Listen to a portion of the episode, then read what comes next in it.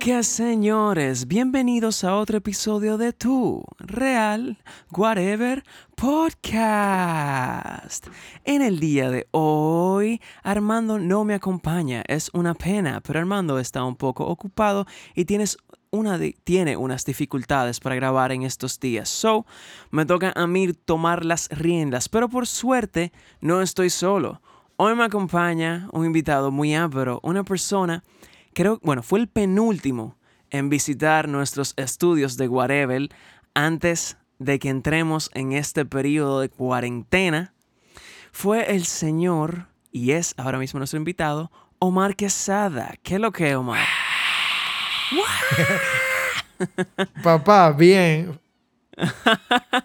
Feliz de, de, estar aquí con este coro. Ok, ok. Cuéntame, papá, ¿cómo te trata la cuarentena?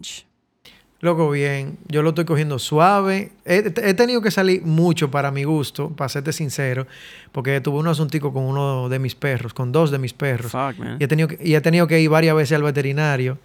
Y, yo soy el misionero del súper, entonces... sí. mi esposa y mis padres que viven aquí en la casa eh, son, son pacientes de riesgo. Entonces, ah, están, trancados desde hace 30 días. Entonces, a mí es que me toca salir, vaina. ¿Y qué pasó con tus perritos? ¿Se fajaron? Eh, no, yo tengo dos perros en la playa eh, y uno de ellos estaba como medio decaído, que es súper activo. Son dos Rottweiler que yo tengo allá. Y cuando lo trajimos para Santo Domingo, que le hicieron los análisis, salieron positivos a un parásito que se llama Heartworm, que es un parásito súper fuerte. Que, que, básicamente se le llena el corazón de, gusano, loco. Una vaina súper horrible. Uy, uy, uy. Y entonces, nada, lo trajimos y están en tratamiento. Entonces, el tratamiento dura tres meses. Pero tiene que ser a, los 30 días justo. Entonces, tengo que ir a buscarlo, traerlo, buscarlo, porque son dos. Entonces, ha sido un poco complicado. Pero están bien, gracias a Dios. No, qué bueno, qué bueno. Y ojalá y sigan mejorando, loco, y que funcione el tratamiento, mi broski. Amén. Yeah, let's go. Pues vamos a hablar entonces de ti, de Omar de Casades. Ustedes pueden conocer a Omar Quesada por muchas fases. Pueden saber que él es un músico, sea, un artista, Omar Quesada en Spotify Payola ahora mismo. O pueden saber también que él es el jefe en uno de los estudios que más nos gusta visitar a nosotros los músicos dominicanos. Un estudio que no lleva mucho tiempo abierto y que en lo personal me gustó mucho eh, ver cómo se creó y cómo ustedes lo fueron promocionando y la imagen que le estaba dando, porque yo sentí que era como el primer estudio de música para diferentes propósitos, que se estaba dando su payolita y que se estaba como abriendo las puertas a muchas personas, que no era como que, ah, no, el estudio que queda allí, que no tiene ni letrero. Entonces, a mí lo personal me gustó, siempre me, llamó mucho la atención. Desde que tú abriste, yo de una vez estaba de que, ay, pa, viéndolo todo, siempre se fueron muy activos y nada, señores. Omar Quesada, cuéntanos, vamos a empezar por el estudio que creo que la, la parte de quizá no mucha gente conozca de ti. ¿Cómo empieza ese proyecto de armar M33? Bueno, mira, yo vengo trabajando con audio desde hace un tiempo. Yo estudié audio en el ITLA como en el 2007. Eh, hice la especialidad, la especialidad en audio digital allá y desde ese momento como que empecé a comprar mis equipitos chiquitos y siempre tuve un home studio donde yo trabajaba mis cosas. Generalmente eran para cosas solo mías. Aunque de vez en cuando eh, hice un jingle una vez para Leonel en el 2012, súper caído. Eh, como que hice como un par de trabajitos comerciales. Luego que me casé, eh, ya ahí subí como el level del estudio y en el apartamento donde me mudé primero, cogimos la habitación de visita y preparamos como un estudio más decentico. Entonces empezaron a llegar como solicitudes, ya ahí yo tenía como mejor equipo, mejores micrófonos y empezamos como a grabar muchos comerciales y como, como que qué chévere, pero empezó a llegar mucha gente y a veces yo tenía que decirle a mi esposa, eh, mira, vete para el cuarto, que viene ahora un cliente, vamos a grabar algo, que sé qué. Entonces se dio la oportunidad de, de como de expandir, conseguimos una, una inversión para hacer un negocio y como el negocio ya estaba facturando y apenas estaba en mi habitación, dijimos, bueno, pues imagínate que nosotros lo hagamos en serio esto. Claro. Entonces empezamos a buscar local, empezamos a hacer un estudio de mercado súper intenso de qué era lo que hacía falta. Un ejemplo, en mi caso como artista, qué era lo que me hacía falta cuando yo iba a un estudio de grabación o un estudio de ensayo. Entonces ahí empezamos a ver la deficiencia en el servicio del cliente que había. No era una ni dos veces que tú llegabas a tu ensayo de la 4 y la sala estaba apagada, con el aire apagado y no habían los micrófonos. Entonces tú perdías 45 minutos seteando y como quiera a las 6 tú tenías que irte. ¿Tú entiendes? Claro. Entonces como que no se aprovechaba el tiempo. La gente era muy informal. Era como que, bueno, loco, no hay micrófono de eso. Yo no sé qué tú vas a hacer. Entonces nosotros tratamos de, de que la gente llegara a un lugar seguro. ¿Tú entiendes? Y que pudiera eh, como resolver todas sus cosas en paz. El, proceso de creación musical es un proceso muy delicado. Y cualquier mal rato te mata la inspiración y ya tú no quieres allá. Claro. ¿Tú entiendes? Entonces nosotros somos muy cuidadosos de eso.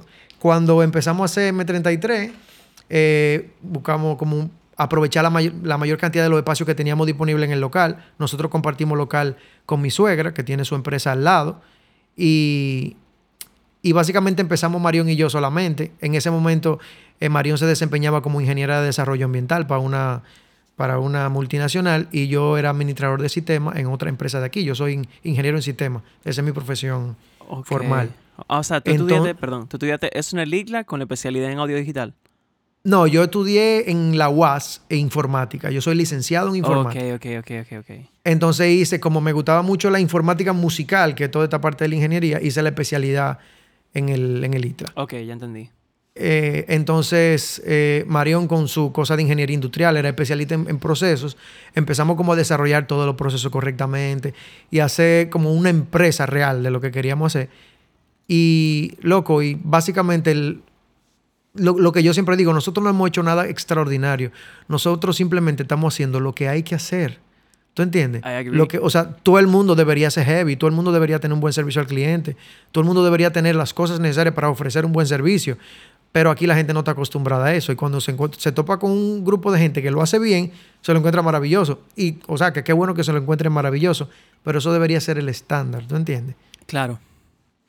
Yo Entonces, básicamente, básicamente así nació M33. Tuvimos Marión y yo solos por mucho tiempo. Marión tenía la ventaja de que podía trabajar, siempre trabajó desde la casa, porque ella es la única en su trabajo en el país, entonces ella trabaja de donde quiera. Entonces ella estaba trabajando desde M33 y yo lo que hacía era que como, como yo me iba muy bien el trabajo que yo tenía, ellos me daban la, versatilidad de yo poder salir a la hora que yo quisiera. Entonces, si yo tenía un cliente, por ejemplo, yo llegaba al trabajo temprano, a la oficina, pochaba, chequeaba mis servidores y a las 10 me iba a atender mi cliente. Entonces comía por ahí y a la una volvía para la oficina y como casi nos mantuvimos como por un año hasta que un grupo de, o sea, una pareja de empresarios muy exitosos que nosotros conocemos, nos dijeron, miren, o sea, todo el mundo nos decía de que ustedes no pueden dejar sus trabajos hasta que el estudio comience a caminar bien, porque si no, ¿cómo van a comer? ¿Qué sé yo qué? Y entonces esa pareja que nosotros apreciamos muchísimo y admiramos muchísimo, nos dijo, miren, nosotros le vamos a ser sinceros, hasta que ustedes no le dediquen el 100% de su tiempo al estudio, eso no va a despegar. No se lleven de la gente, diga que ustedes tienen que estar buscando. No, ustedes van a pasar hambre los primeros meses, van a tener que limitar la salida, pero si ustedes no le dedican el 100% del esfuerzo a lo que es de ustedes, eso no va a despegar. Luego, y así mismo, nosotros nos tiramos al vacío a ver si el paracaídas iba a abrir. Y el paracaídas abrió, loco. Loco, me encanta esa metáfora, viejo. Me tiré al vacío a ver si el paracaídas iba a abrir. Sí, loco, uno no lo sabe, uno no sabía, pero uno le dio con todo y con fe y con ganas de, hacer la cosa bien. Okay. Y funcionó. ¿Y cuánto tiempo tomó entre, entre cuando te lanzaste a que se abriera el paracaídas? Eh, un, año, quizá, un poco más. Un año, quizá un poco más. O sea, de que, de, que, de que justo, con los salarios justos, a veces había que meter dinero de otro lado. Hasta que pudimos, por ejemplo, contratar a Les, que fue la, segunda adquisición. bueno, la primera adquisición extra que tuvimos, nosotros, él trabajaba antes en otro sitio, nosotros nos lo llevamos, le hicimos una oferta, y que ni siquiera era una oferta mejor que la que él tenía. ¿Tú entiendes? Claro. Pero les, les creía en el estudio y dijo, mira, nos fuimos a Toa. Y como que después fueron mejorando las condiciones con el tiempo, está súper bien. Entonces después llegó Damián, que llegó como pasante. El de lo mío, yo me acuerdo cuando él entró. Sí, entró como pasante, loco, y desde que se dio la oportunidad, el tipo hizo un excelente trabajo hasta que lo fijamos. Y somos nosotros cuatro el equipo, básicamente. Fun fact, Damián eh, estaba grabando conmigo cuando él me dijo que iba a mandar la pasantía con ustedes. Sí, loco, él, no hablaba maravilla de ti, realmente. Trabajamos Decía, que ese tipo es un genio, ese tipo sabe pila, qué sé yo qué. Me gustó mucho trabajar con, los muchachos, con él y con Sidestral. Ajá. Me gustó mucho. Pienso que logramos un buen resultado. Mira qué, qué, heavy, qué heavy, qué bueno. Y Tacha, siento que se me fue la palabra de la boca. ¿Y por qué se llama M33? Sorry por el gallo. bueno, mira, nosotros en un principio le íbamos a poner Orión, porque Orión es la mezcla de Omar y Marión, que es mi esposa, que somos básicamente los dos socios principales. Y significa muchísimo. Entonces, exacto. Eh, y también la constelación de Orión son tres estrellas y nosotros somos tres socios, que somos mi suegra, mi esposa y yo. Somos los que figuramos en los papeles como los dueños del estudio. Entonces, cuando nosotros fuimos como a registrar el nombre, habían 750 negocios que se llamaban Orión. ¿Cuánto de eso o banca? Literalmente me acuerdo que el número era 750. Había de todo, locos, salones de belleza, financiera, dealer de vehículos.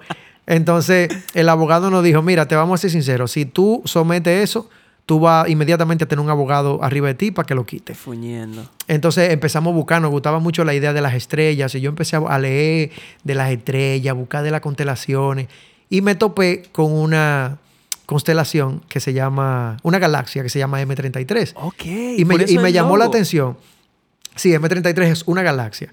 Entonces me, me gustó como el nombre, dije, coño, nosotros somos tres socios, M33 y Marión es con M, o sea, que como que va en la onda. Y me puse a leer sobre esa galaxia y descubrí que M33 era, es primero, es la galaxia que bajo condiciones especiales se puede ver a simple vista desde la Tierra. Es la única galaxia que se puede ver a simple vista desde la Tierra bajo condiciones especiales. Que nosotros siempre decíamos, los talentos se pueden ver a simple vista, lo que hay es que está bajo condiciones especiales. Nice. ¿Tú entiendes? Entonces, el otro factor muy importante es que en M33 es donde se ha registrado mayor nacimiento de estrellas de todo el universo. Nice. Entonces nosotros es lo que hacemos, eh, sacar estrellas a la luz. Qué apero. nos, gustó pila. En principio la línea gráfica la hice yo, que era, era como gris con azul, porque la decoración del estudio era así. Y como un año después de haber abierto, le hicimos como una, una, reingeniería a la imagen y la hicimos un poco más friendly. Y ahí fue que entró el verde, la M se puso minúscula, como que se hicieron unos cambios interesantes ahí. Empezó a coger fuego. Sí. Qué pero qué pero qué pero ¿Qué decisiones tú sientes o qué cosas pasaron que impulsaron M33? O sea, como que cuando tú empezaste a ver tus factores, ¿cuándo empezó el sentimiento de que, ok, yo no me estoy tirando al vacío, esto va a funcionar? Loco, yo creo que fue el boca a boca. O sea, nosotros llegábamos a los sitios y, la gente no sabía quién era, pero alguien nos presentaba, mira, ellos son Omar y Marión, los dueños de M33, loco, y la cantidad de gente que conocía M33. Eh, como que loco, yo lo veo, yo, yo sigo fulano y él ensaya ahí. Un ejemplo, cuando empezaron a llegar los urbanos, eh, yo que soy un tipo que vengo de un barrio, muchos de mis amigos siguen mucho la música urbana eh, a mí me llamaban, que loco, yo vi un video del Alfa en vivo y, loco, eso es del estudio tuyo. Y la gente se emocionaba por esa vaina. Claro. Y ya la, y ya la gente entendía que nosotros lo habíamos logrado porque el Alfa estaba en mi estudio. ¿Tú entiendes?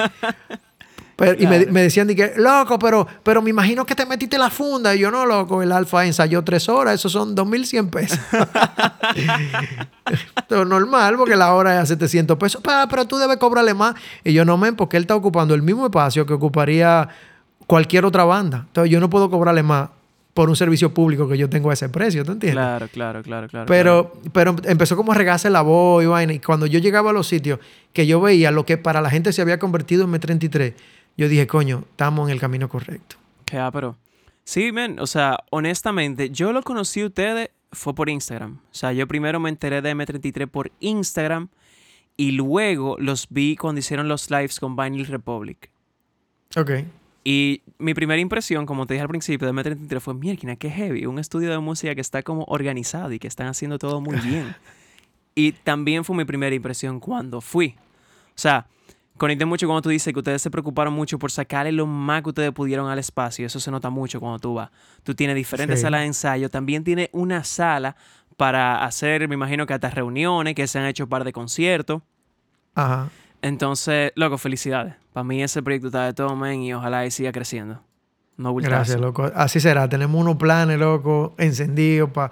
Bueno, que queríamos desarrollar este año. Ya va a depender de lo que quiera el coronavirus. Claro. Pero, pero vienen muchas cosas buenas. Vinculaciones con gente.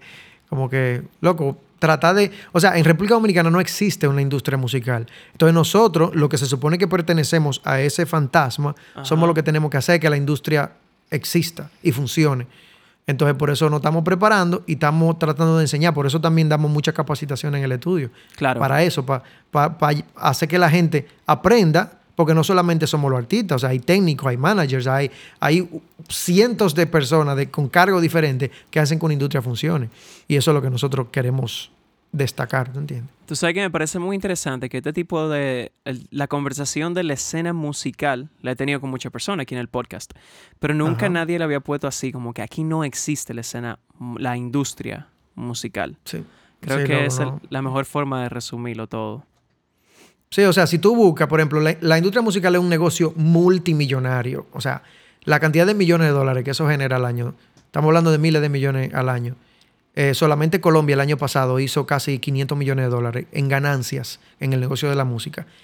Eh, cuando tú vienes aquí, tú realmente, tú te topas con, por ejemplo, vamos a buscar a la gente que están facturando, que son los urbanos. Tú te topas con, con, el equipo de cualquier urbano y la gente que trabaja con él, el manager, es un pana que creció con él en el barrio, claro. que realmente es un bucavida, que se sabe, que sabe josear lo suyo, pero realmente no te saben analizar un contrato con una diquera. Por eso ninguno ha firmado con una diquera. Claro. ¿Tú entiendes? Cuando a ti te tienes un contrato de 70 páginas, tú no entiendes. O sea, yo estoy cogiendo una clase de music business y cuando, cuando el profesor pone la, los ejemplos de los contratos, yo digo, wow, pero yo no entiendo esto. Y, si eso soy yo, que tengo mi vida entera estudiando, que tú vas a dejar a un urbano que viene del barrio, que no ha estudiado mucho. Claro. Entonces, básicamente son máquinas de producir dinero, pero imagínate la cantidad de dinero que estuvieran produciendo si, estuvieran. Organizado. ¿Tú entiendes? Nosotros tuvimos de invitado a Francisco Camaño, no sé si tú sabes quién es. Sí. Loco, y él no. O sea, Francisco, Francisco Camaño, el que era bajista de Bocatabú. Exacto, que es lo que trabaja. Sí, sí, claro. básicamente, él es abogado de músicos y él tiene. Él trabaja con PAL, el artista urbano. Y indagamos mucho sobre eso. Si quieren de ese podcast, es el número, yo ni me acuerdo, como 18, 19. Muy interesante. Sí, nosotros tuvimos un, vínculo con Francisco al principio, hablamos mucho cuando él estaba formando Zorra Sonora. Exacto. Es muy ápero. Y aprendí muchas cosas con él también. Ese nombre, man, yo nunca lo voy a superar. Zorra Sonora. me dio demasiada risa cuando él me lo dijo. ¿Dónde tú estás cogiendo esa clase de music business? Ah, justo, estaba respondiendo por el chat. La estoy cogiendo eh, por Coursera. Eh, es un, curso de cuatro semanas que tiene Berkeley en Coursera, donde tú puedes también aplicar para que te den, o sea, si tú pagas un fee adicional, te dan un certificado firmado por el profesor y todo.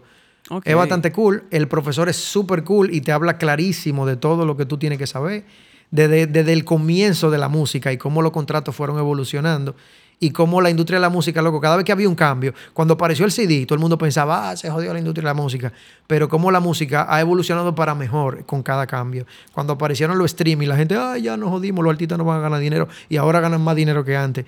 O sea, eh, el profesor lo explica muy claramente y el profesor es un abogado que, era, bregaba con artistas, entonces él sabe como ex, de la experiencia, él te habla desde la experiencia y es bastante cool, bastante cool. lo recomiendo, es gratis. Entonces, ¿qué tú crees? ¿Cuál, para cerrar con M33, verdad?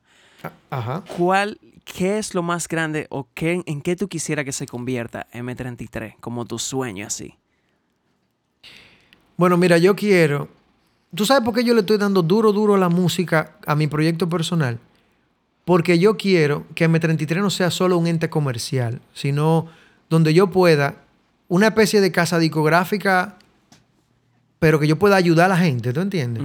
Donde yo pueda coger gente que no pueda grabar un disco y grabárselo, eh, como ese tipo de cosas. Y para eso tú necesitas mucha, mucho dinero. Claro. Pero yo no puedo mantener a M33 como un ente comercial, produciendo anuncios, produciendo vainas, y al mismo tiempo hacer eso. Entonces a mí me gustaría, por ejemplo, ganar yo mucho dinero para yo inyectárselo a M33 y que M33 no tenga que preocuparse de grabarle un anuncio a Gonzalo o a Binader para producir dinero. ¿Tú entiendes? Sino que pueda dedicarse a desarrollar esos talentos nuevos. Entonces, eso es lo que yo quiero, que se convierta como una casa eh, eh, productora de, estrellas. ¿Tú entiendes? Nice, nice. He, he, visto como fotos, en estos días vi una foto como de donde estaban José José, Rocío Durcal, como todos esos artistas viejos, cuando eran jóvenes, que acababan de empezar. Y yo decía, coño, así mismo, en 20 años, nosotros vamos a ver las fotos que tirábamos en M33 de que mielquina, mira Bonet, cuando llegó, ¿tú te acuerdas ese día? que una vaina.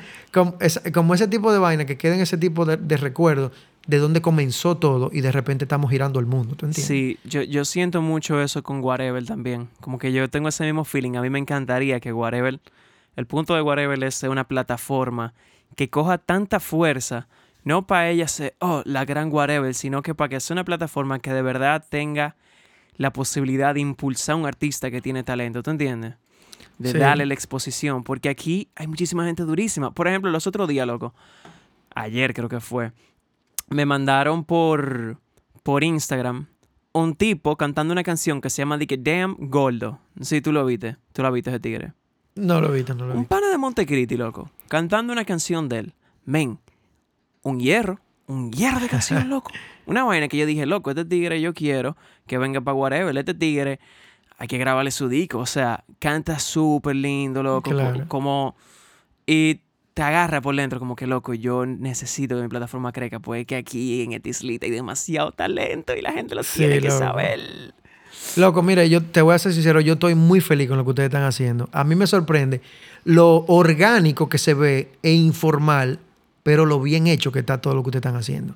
Gracias. O sea, me fascinan los artes, me fascinan las sesiones en vivo, me fascinan los podcasts. O sea, todo lo que ustedes están haciendo como sistemático y organizado, a pesar de lo friendly que se ve. ¿Tú entiendes? Gracias, loco. gracias. O sea, me, encanta totalmente y cuenta con M33 para tirar eso para arriba también. Let's go, vámonos todos juntos, coño. Entonces, vamos a hablar de ti. M33. Ya. Vámonos para Omar Quesada. Yo acabo de hacer como unas, unos movimientos con mi mano, como si la gente lo fuera a ver. Pero vamos a pasar a Omar Quesada. Luego tú... A ti o sea, tú, tú eres como... Yo no sé cómo se diría eso, porque tú no eres solamente un género, pero son como los géneros tropicales. Sí, básicamente. Esa es la forma, música, música tropical. Esa es la forma correcta, ¿verdad? Sí.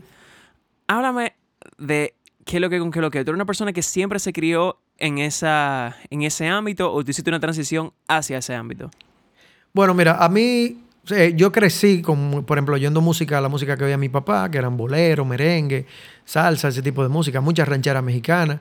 Pero eh, cuando yo fui adolescente, yo escuchaba mucho metal. Entonces yo vivía en un barrio, en Invivienda, donde en ese momento estaban de moda las naciones. No sé si saben lo que son las naciones. No tengo idea. Bueno, las naciones son como las gangas, eh, las pandillas. En, allá en Invivienda, donde yo vivía, la, pandilla era muy agresiva. Y en ese momento, cuando yo tenía eh, entre los 14 y 18 años, fue como el boom de esas pandillas, donde básicamente todo el joven era miembro de una pandilla. Entonces eso iba en contra de, todo de todos mis ideales. Y muchos amigos míos que eran muchachos buenos se vieron obligados a entrar a pandillas para no morir. Porque básicamente, si a ti te agarraban en la calle y te iban a dar una paliza, si tú no tenías quien te defendiera, te mataban. O sea, a ese nivel.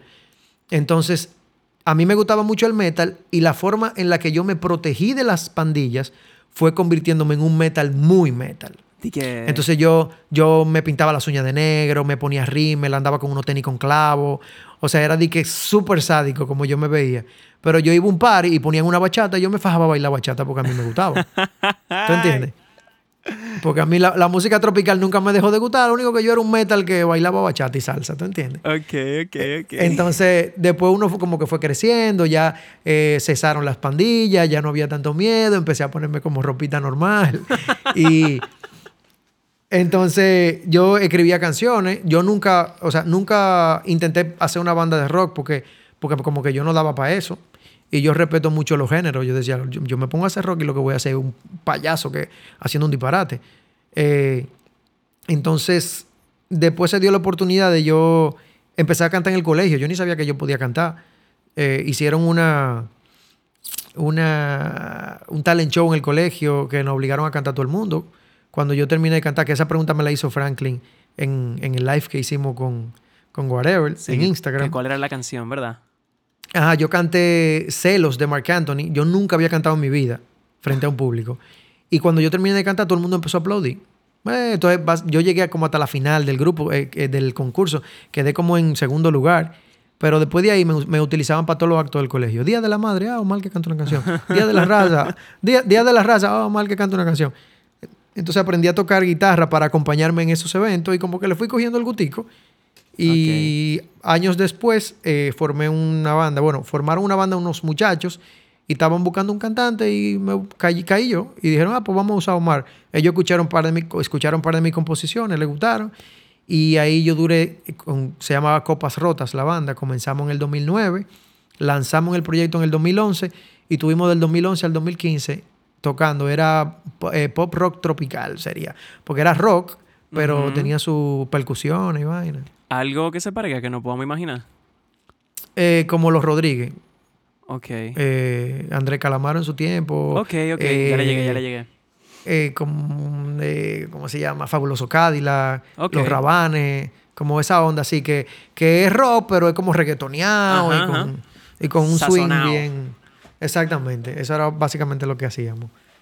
Y después, entonces, en el 2015, el guitarrista se fue del país y como que la vaina se cayeron y yo decidí tirarme como solista. Ok. Y del 2016 para acá estamos dando la batalla. Estamos grindeando, sacando musication. Otra pregunta, tú, loco, tus tracks suenan de pinga, o sea, tus canciones, ¿eres tú que la mezclas? No, la bueno, yo mezclé las dos primeras que fueron Sé que me extrañas y Nada de lo mismo, digo, y Domina mi mundo, que es como un bolerito y un merengue. Eso sí lo mezclé yo, pero después que Les entró al estudio, yo no, no quiero ser juez y parte. Entonces yo lo que hago es que dejo que Les mezcle, y, pero yo tengo mis cositas que me gustan. Por ejemplo, yo soy jodón con el River. Casi siempre la, la, decisión final del River de mi voz soy yo que la elijo, pero ya Les lo sabe. Les me conoce mi voz mucho, porque él me hace sonido en vivo también, toca conmigo y como que me conoce bastante bien. Entonces ya cuando él me enseña una premezcla, es como poquísima cosa que yo le que hago. A veces le digo, de que bájame un chin la voz mía, que, que no tiene que estar tan, tan presente, bájalo un chin. Y como cositas así, pero ya de la mayoría de mis canciones son producidas por Les todas y mezcladas por Les la mayoría. Ok. ¿Qué? Pero, ¿y tú masterizas fuera aquí? Eh, ¿El mismo? Eh, la primera canción la mastericé fuera. Después, por ejemplo, la cumbia cínica la masterizó Les. Nada de lo mismo la mezcló Antonio González, que la salsa. Y la masterizó Mike, Mike Cusi en Nueva York. Y la última, Quiéreme, la mezcló Les y la masterizó Les. Ok.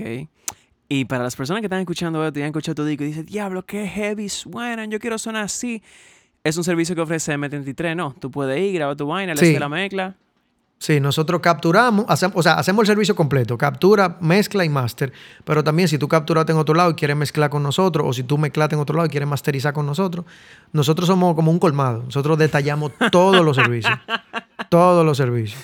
Sí, por ejemplo, nosotros grabamos la voz de la última canción de Mili Quesada y es simple, fue simplemente captura. Claro. O sea, ella fue, grabó y después se le mandó a su ingeniero. Ok, ok, ok, ok. Nice, nice, nice. Hay gente que va a decir que loco, el estudio de ustedes es muy bonito, yo podía grabar un video. Nosotros sí, loco. Si alquilamos el espacio y grabamos un video ahí adentro. Lo único que nosotros no lo publicamos en la página de nosotros porque los audios no fueron de nosotros. Claro. ¿Y cobrarían el mismo por hora? Eh, sí, depende de qué tanto requerimiento tú exijas, pero si tú no lo alquilas de que, como un ensayo y te va a meter adentro y no va a fuñir, nosotros te cobramos lo mismo por hora. Ok. Si tú quieres cosas adicionales, por ejemplo, eh, una vez eh, grabamos, o sea, alquiló el estudio Bacardi USA, el estudio completo, por dos días para grabar un documental. Y, ellos tenían exigencias adicionales. Ellos querían catering, ellos querían eh, asistencia de producción. Entonces nosotros le hacemos un paquete. Ok, ok, ok, ok, ok, ok.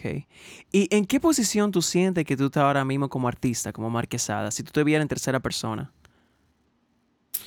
Eh, bueno, loco, yo ahora es que me considero un artista emergente, o sea, yo siento que estoy emergiendo hacia algún lugar.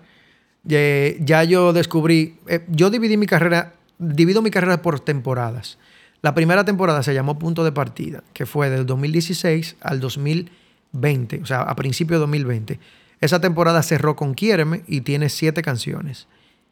Yo pienso que en esa temporada yo probé todo, casi todas mis canciones son de género diferente, todas yo toqué con público, loco, yo literalmente le toqué a 10 personas, como le toqué a 8 mil personas.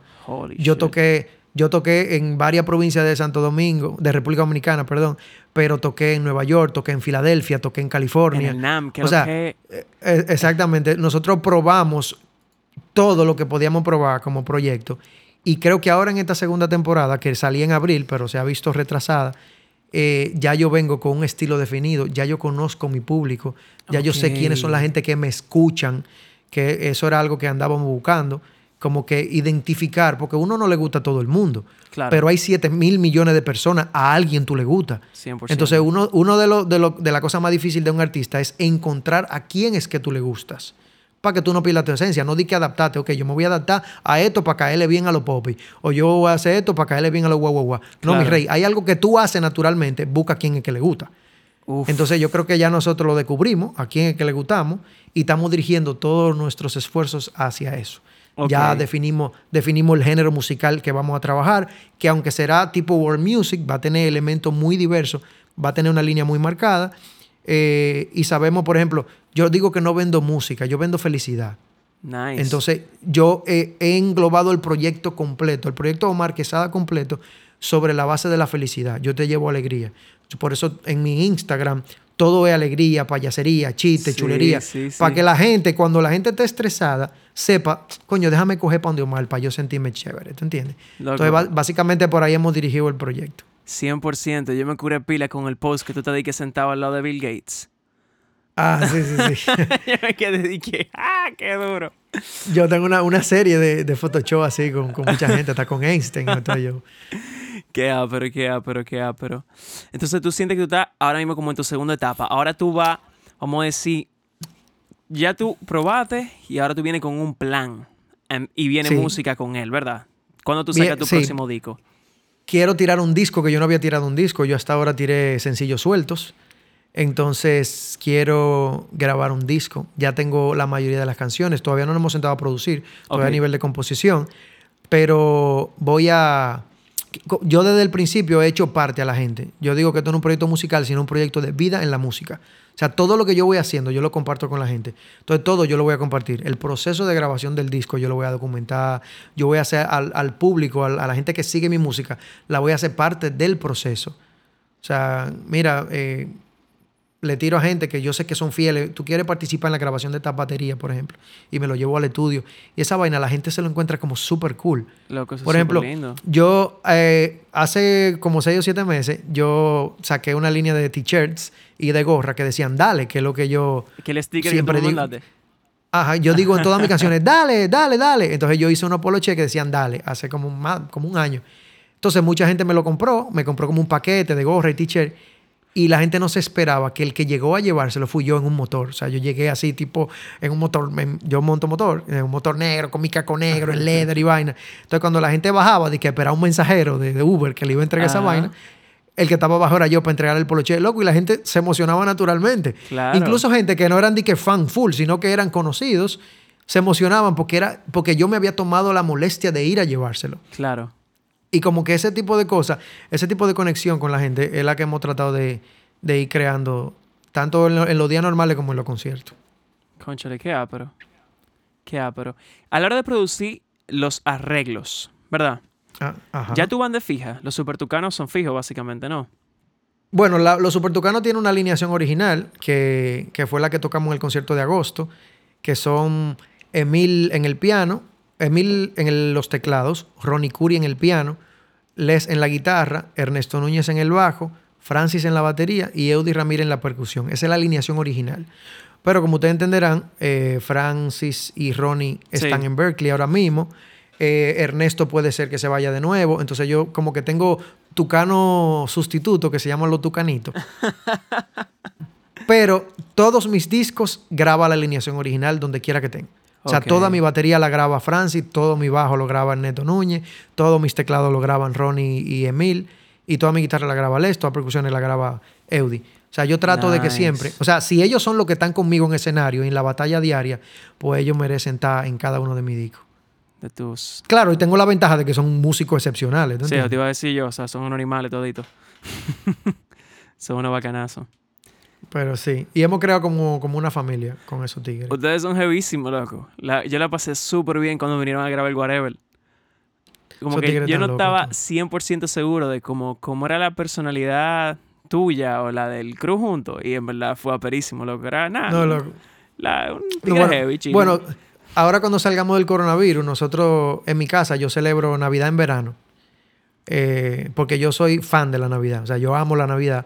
Pero en diciembre, todos mis amigos músicos están ocupados. Claro, todo Entonces yo, yo, yo, yo celebro la Nochebuena en agosto.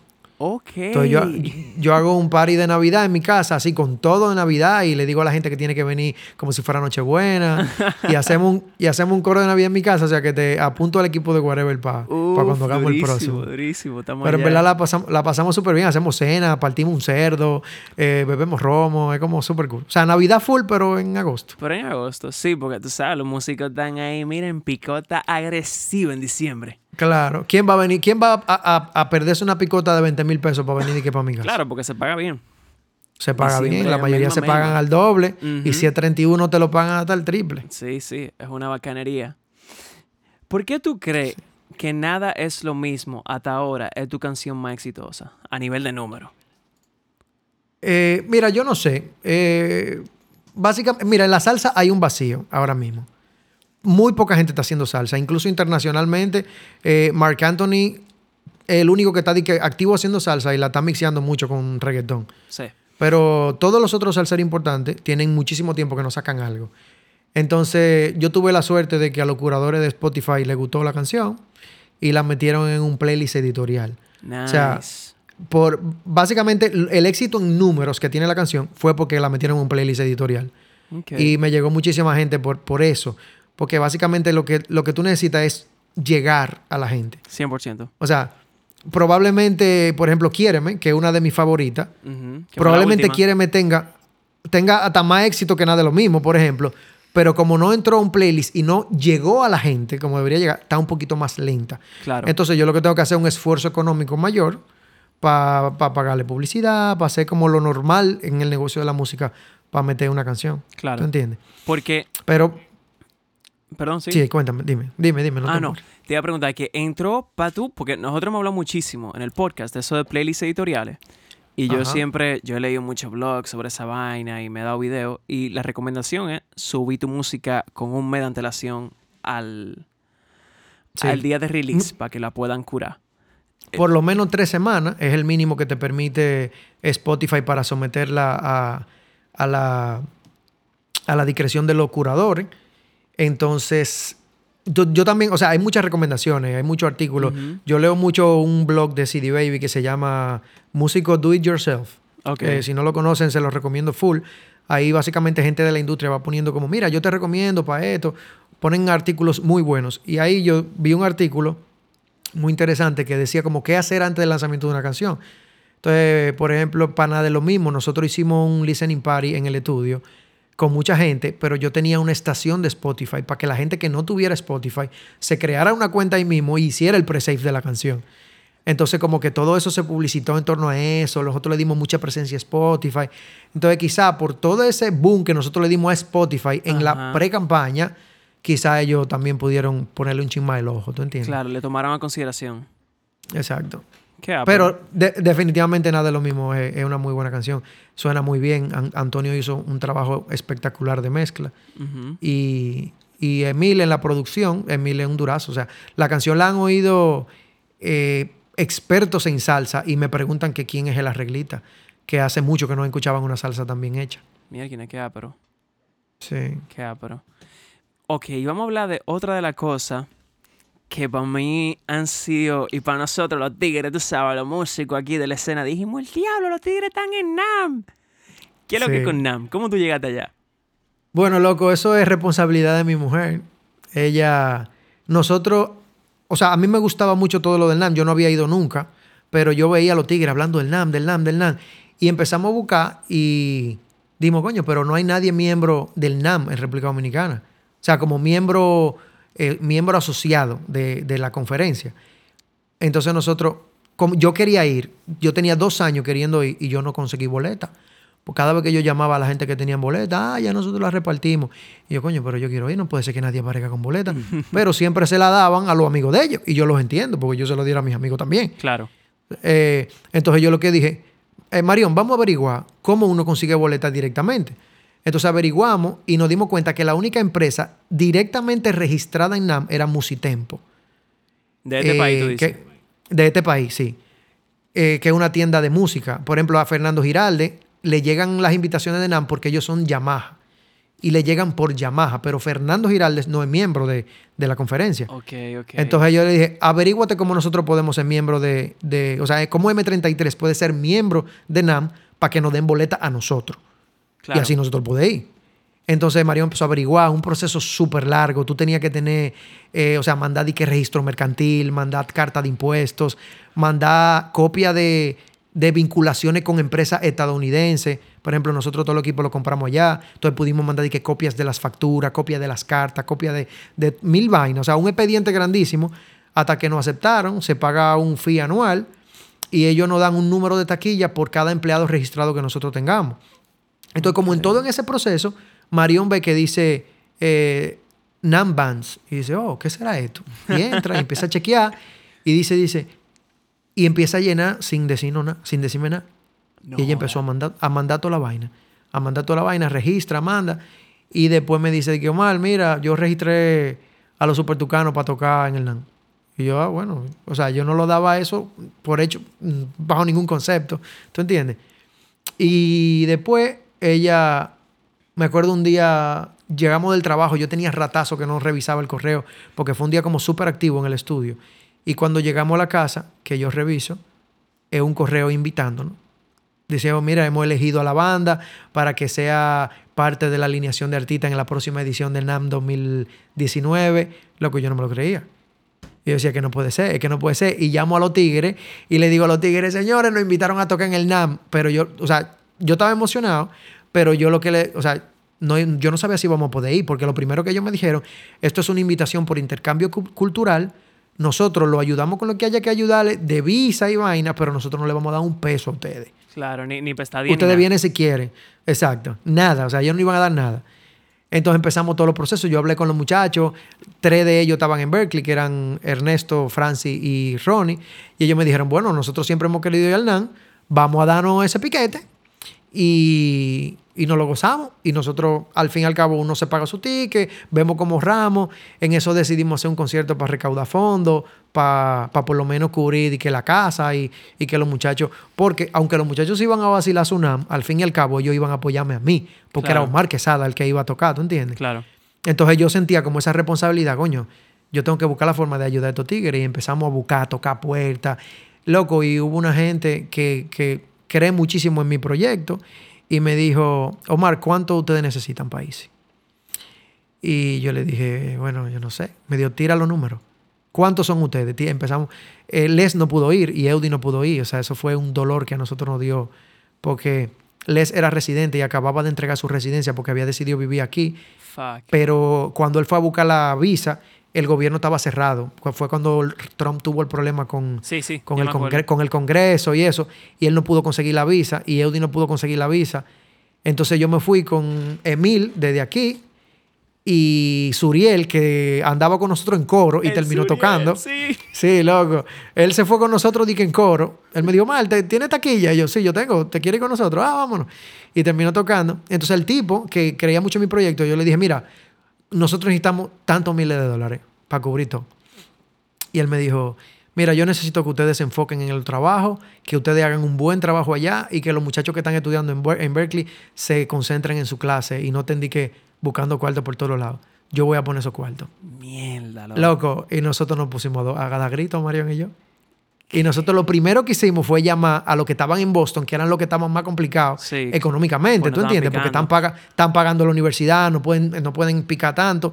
Y nosotros lo llamamos y le dijimos, mira, no podemos darle mucha información, pero para que ustedes sepan, el viaje a NAM está cubierto completo. Tique y estadía. Loco, y los tigres se pusieron a llorar. Mierda, no puede ser, loco. Y así yo me llevé mis muchachos para California a los ocho. O sea, no, yo me llevé a eh, Ernesto, Ronnie, Francis, eh, Marión y yo, y Emil. Nosotros seis. Y nosotros, locos, le cubrimos todo a esos tigres. ¿Y, no hubo segunda guitarra? Eh, no hubo segunda guitarra. Lo que hicimos fue que Emil, cuando Les no, o sea, al decirme que Les no podía ir, Emil no iba ahí porque Emil tenía eh, los suegros en el país y vaina. Yo le dije, loco, yo necesito. Cuando me le dicen que no a Les, claro. que, que, que básicamente la esencia de la banda es esa guitarra eléctrica, claro yo necesitaba un músico que cubriera todo lo que iba a faltar. Y ese era Emil. Yo le dije, Emil, dime qué tú necesitas. Pedimos en el rider dos pianos, ya tú sabes, Wastifori Baby You, con todos los poderes. y porque no íbamos a poder poner secuencia. Lo primero que nos dijeron, no hay dispositivo inalámbrico y no teníamos como muchas opciones de, poder tirar la secuencia. Ok. Eh, entonces me llevé a Emil, que compramos el ticket el día antes de irnos. Ya tú tienes que entender lo que costó ese ticket. Pero, loco, llegamos a California y eso fue mágico.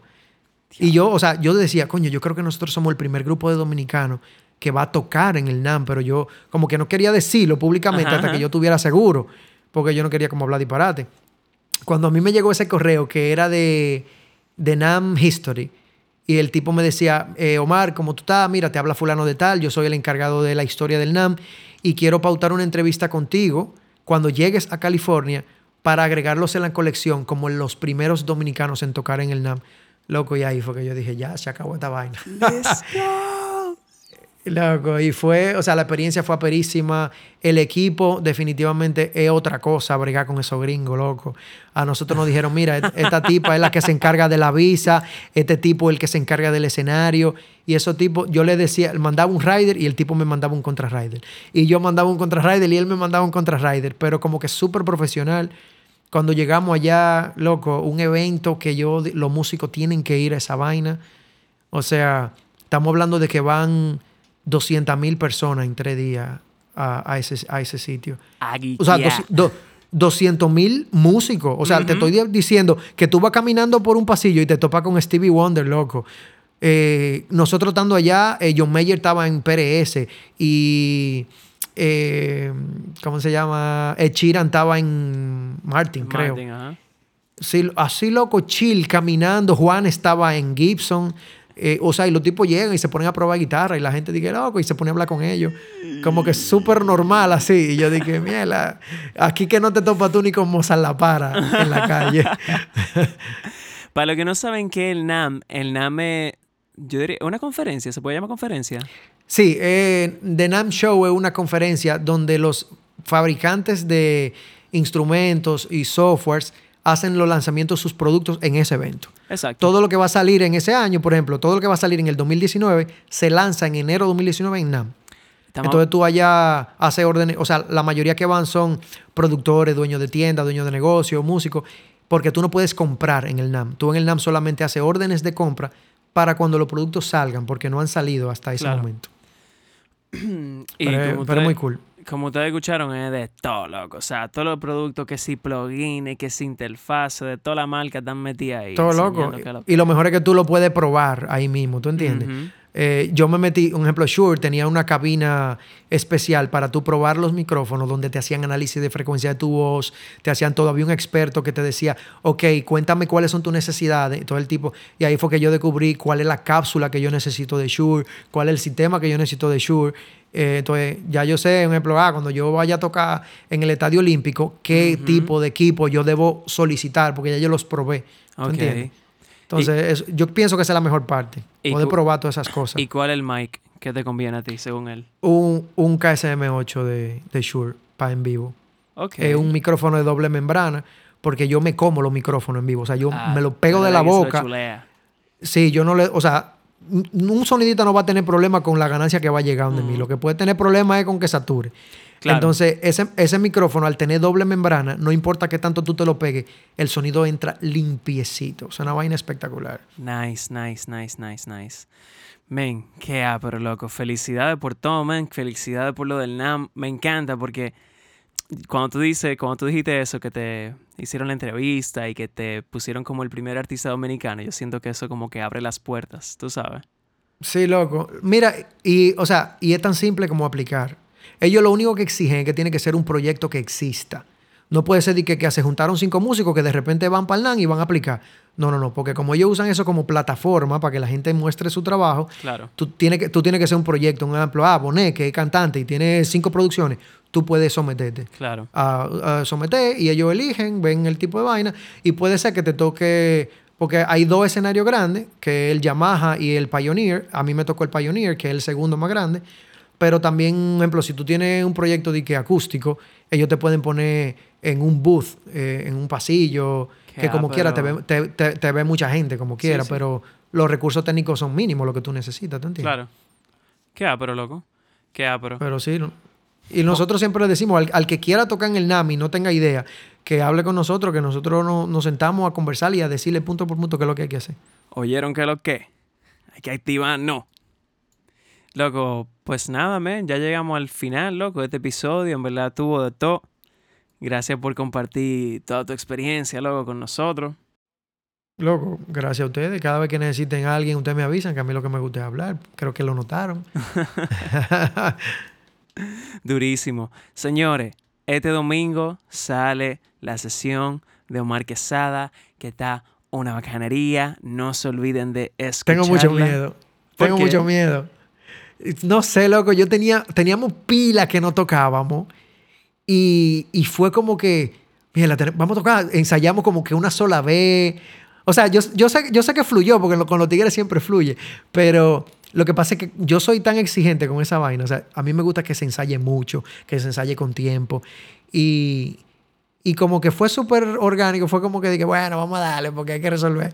Quedó muy pero, quedó muy Pero siempre me queda ese, miedito. Si yo tenía pila que no tocaba guitarra y a mí se me sufren de olvidar las canciones. Yo sé que tú lo notaste en la mezcla, un par de veces metí acordes que no eran. Entonces, yo, yo no soy de un super guitarrista y por eso yo trato de no tocar. Yo, tengo yo, tengo la guitarra acústica en la secuencia, durísimo. Así, así. Entonces, el sonidita me pone la mía bajita, así cuando yo quiero dejar de tocar, yo la dejo de tocar. Claro. No, no, pero está quedando muy heavy. Yo, todavía no he terminado de mezclar, pero ya yo en el principio. confío mucho en tu mezcla. Me, me gusta muchísimo tu sonido, loco. Gracias, papá. Como ingeniero. Gracias, papá. La aprecio, pila. Eh, sí, Nada, señores, llegamos al final de este episodio. Recuerden darnos follow en Instagram. Recuerden escuchar la música de Omar Quesada en Spotify y darle follow en Instagram como Omar Quesada, así mismo, ¿verdad? Omar Quesada RD. RD, exactamente. Yes. Nada, señores, nos vemos en otra edición. Nos vemos en la próxima con otro invitado y disfrutando de nuestra jaulita en cuarentena. Un abrazo, Omar. De nuevo, gracias. Aperísimo. Gracias a ti. Ya tú sabes, señores, esto fue tu Real Whatever Podcast. Sayonara.